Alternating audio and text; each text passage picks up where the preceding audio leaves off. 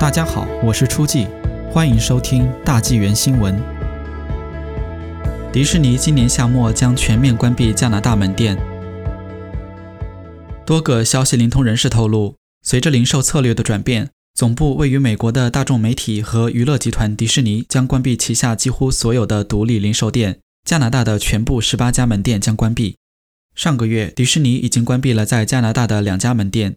零售内幕从多个消息灵通人士处获悉。迪士尼正重新评估其运营，以关店应对越来越多的消费者因疫情转向在线购物的现实。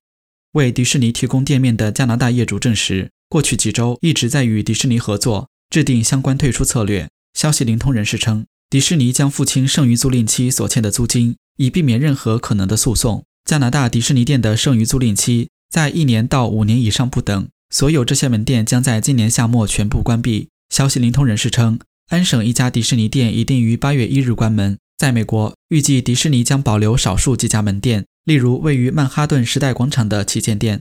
迪士尼十八家加拿大分店分布在安省、卑诗省、亚伯塔省和曼尼托巴省，其中安省最多，有八家。加拿大著名物业公司凯迪拉克锦绣是其中十一家店的业主。